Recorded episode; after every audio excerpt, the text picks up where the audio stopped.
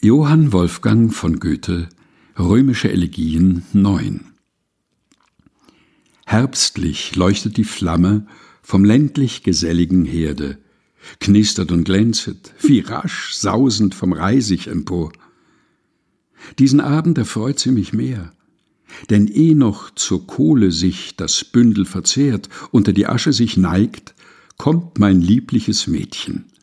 Dann flammen Reisig und Scheite, und die erwärmete Nacht wird uns ein glänzendes Fest. Morgen frühe, geschäftig verlässt sie das Lager der Liebe, weckt aus der Asche behend Flammen aufs Neue hervor.